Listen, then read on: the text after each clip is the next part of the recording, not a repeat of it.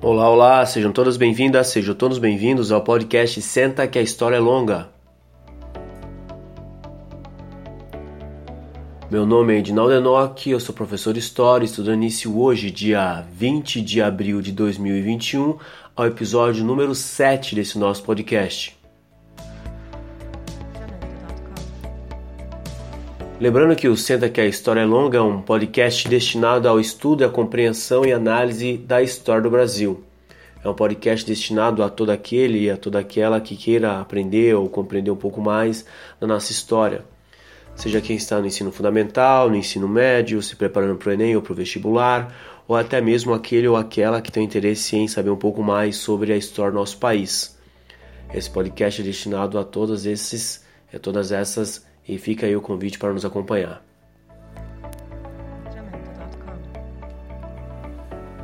No episódio número 6, a gente tratou um período bastante importante da história do Brasil, que é a chamada União Ibérica, quando Portugal e Espanha viram um só país e, consequentemente, todas as suas colônias eh, na América, na África e na Ásia também viram uma só então sob o domínio de Felipe II, uh, ah, juntando a União Ibérica, Portugal e Espanha e consequentemente uh, as colônias uh, americanas, africanas e asiáticas, Felipe II se torna aí um dos homens mais poderosos da história do período colonial brasileiro e desse período aí do século XVI e século XVII. Acontece que os outros países não concordam muito com essa divisão que a gente conhece como Tratar Tordesilhas e desde bastante tempo eh, esses países estão tentando romper esse tratado, os franceses principalmente no litoral brasileiro, os ingleses também tentam invadir o Brasil uh, nos anos de 1600 e poucos e agora bem forte os holandeses. Os holandeses não se preocupavam com a ideia de ocupação do Brasil, porque os holandeses lucravam muito é, com o Brasil por meio uh, da distribuição e transporte do açúcar, como a gente já viu em outros episódios. Os flamengos, os holandeses, o pessoal dos Países Baixos tinham um contato muito grande com os portugueses e com o Brasil e eles lucravam muito com isso.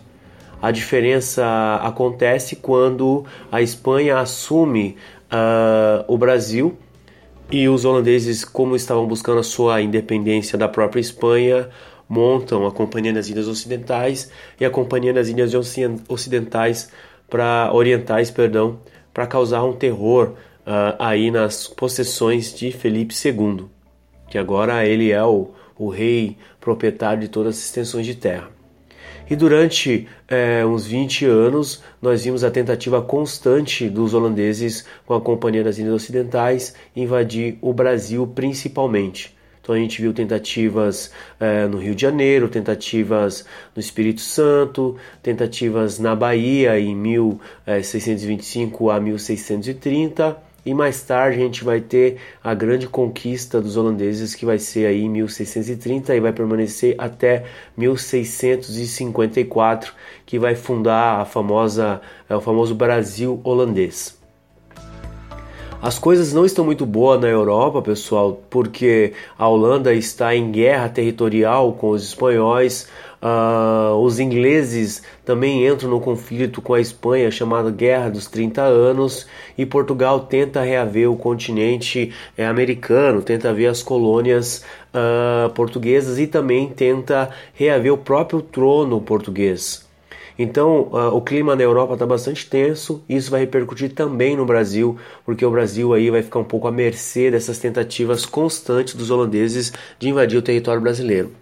E vão conseguir, vão ficar aí na Bahia, onde serão expulsos e mais tarde vão tentar na região de Pernambuco e vão conseguir conquistar todo o litoral que vai de Pernambuco até a Paraíba uma grande extensão territorial, a grande produção de açúcar brasileiro se concentra nessa região. Então os conflitos vão permanecer, guerrilhas vão se estender pelo Brasil ao longo desses tantos anos, até que os holandeses, a Companhia das Ilhas Ocidentais, tentam centralizar um pouco essa administração aos moldes do governo geral. Então a gente vai ter a vinda para o Brasil de um famoso cara chamado Conde João Maurício de Nassau-Siegen, o famoso Conde de Nassau, ou Maurício de Nassau, que vai ficar no Brasil de 1637 até 1644. Uh, o Conde de Nassau vai ser um cara bastante ambíguo para a história do Brasil. Alguns historiadores, como Cipriano de Abril, vai falar que uh, uh, o Conde de, de, Nassau vai ser um cara bastante interessante, vai ser um mecenas, vai ser um humanista, vai trazer artistas para o Brasil, 46 cientistas de todas as áreas que farão estudos e quadros é, é, sobre o país. Uh, esse próprio Abreu vai falar que ele teve uma, uma participação bastante grande na liberdade religiosa de judeus, de muçulmanos, de católicos, tendo em conta é, que os holandeses em grande medida são reformistas, né, pessoal? São huguenotes por conta das reformas protestantes que aconteceram no século XV e XVI. Então, Nassau, para esse historiador, vai ser um cara bastante interessante por conta das construções que serão feitas no Nordeste, da pavimentação de algumas é, ruas, é, saneamento básico, sistema de esgoto que vai conferir a Nassau, mas para alguns outros, como para Hélio Viana, é, isso Nassau é sobrevalorizado. Uh, o Nassau para ele vai ser um mercenário, vai ser um cara voltado para os próprios interesses pecuniários, interesses econômicos, é, e essa questão religiosa nada mais é do que um favor cedido, principalmente aos judeus que pagavam uma certa quantia de dinheiro para poder cultuar a sua religião livremente, e por conta dos católicos, ao contrário, houve sim o fechamento de algumas igrejas. É, então Nassau vai ser visto por alguns historiadores brasileiros como um cara interessante, é, um grande desenvolvedor, e para outros vai ser um mercenário preocupado simplesmente com os seus próprios interesses. Então, uh, Nassau vai ficar no Brasil por esses uh, aproximadamente 10 anos e a, a, região do Nordeste, principalmente a região de Pernambuco, não vai ter esse crescimento econômico do açúcar como era outrora. É, somente dois terços dos engenhos terão novamente a reativação. Mas Nassau vai invadir alguns países da África, como Angola e Guiné, com o intuito de trazer escravos mais baratos para poder revender no Brasil e também lucrar com isso. Também Nassau vai ser responsável por, te por tentar invadir o Maranhão e também o Sergipe para tentar estender a lavoura açucareira. Isso é importante para a gente destacar e reforçar cada vez mais o interesse desses holandeses na permanência uh, do Brasil.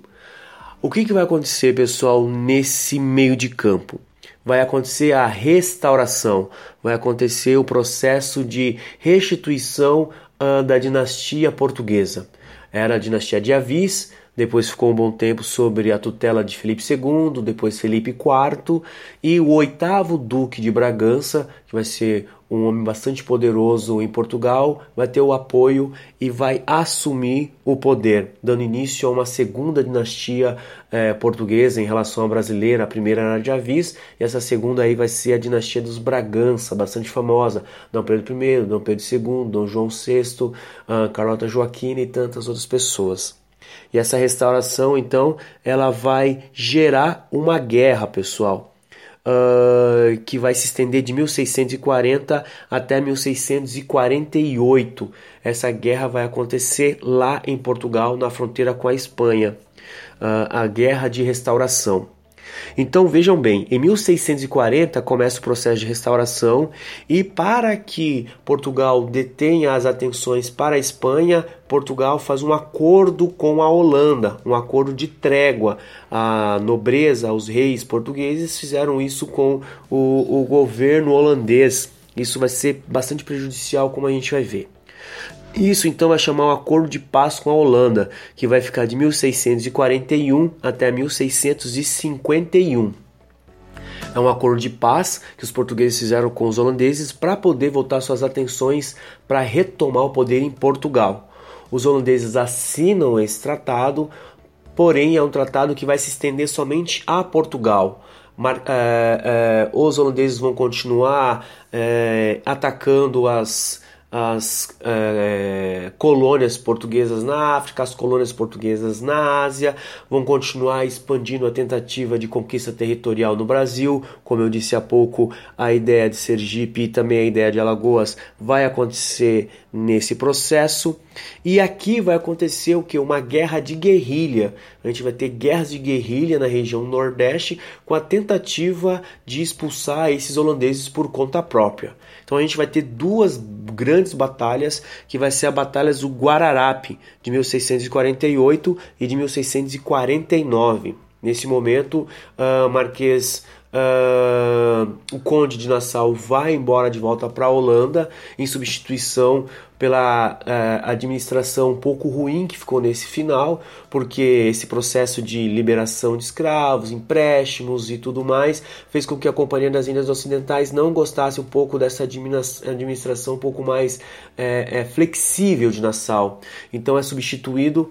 Uh, por outro administrador, e esse administrador então a missão de cobrar esses empréstimos, de aumentar o preço desses escravos, que vai aumentar ainda mais uh, o descontentamento dos brasileiros, os brasileiros, os portugueses que vão estar aqui.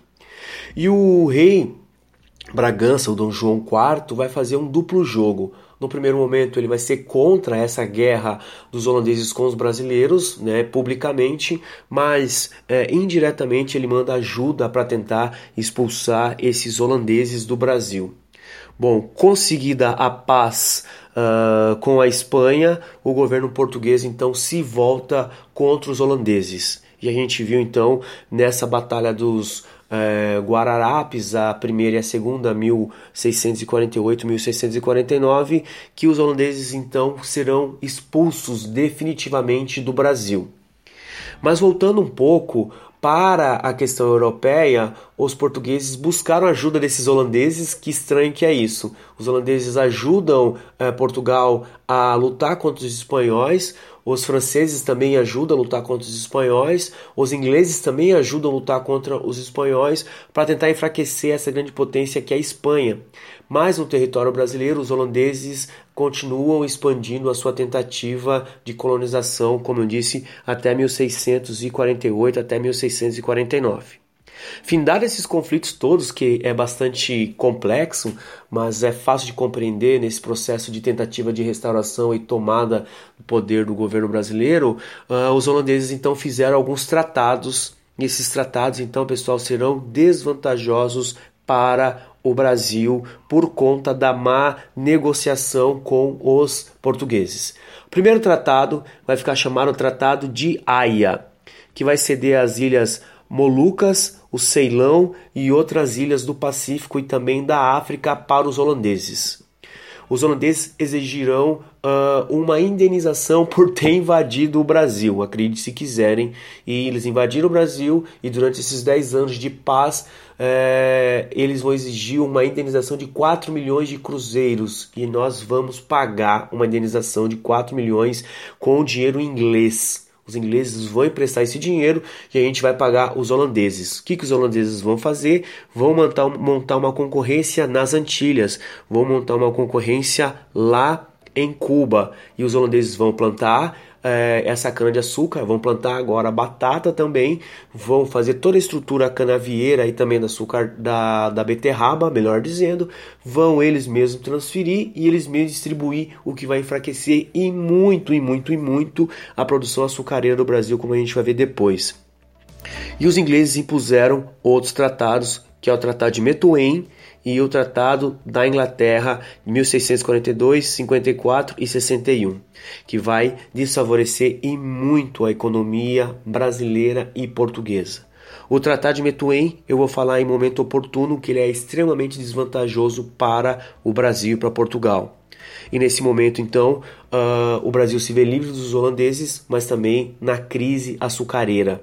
Isso vai repercutir negativamente na produção do açúcar e vai quebrar a economia açucareira em detrimento da economia açucareira holandesa nas Antilhas.